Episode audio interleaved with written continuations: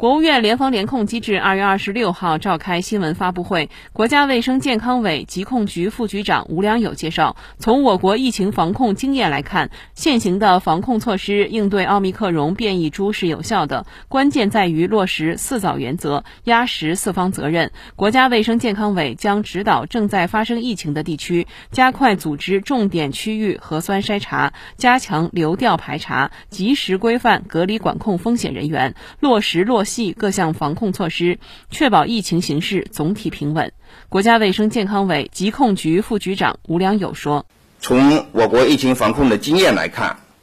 现行的防控措施应对奥密克戎变异株是有效的，关键在于落实四早原则，压实四方责任。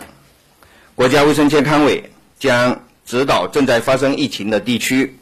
加快组织重点区域。”核酸筛查，加强流调排查，及时规范隔离管控风险人员，落实落细各项防控措施，确保疫情形势总体平稳。新华社记者杨志刚、董瑞峰北京报道。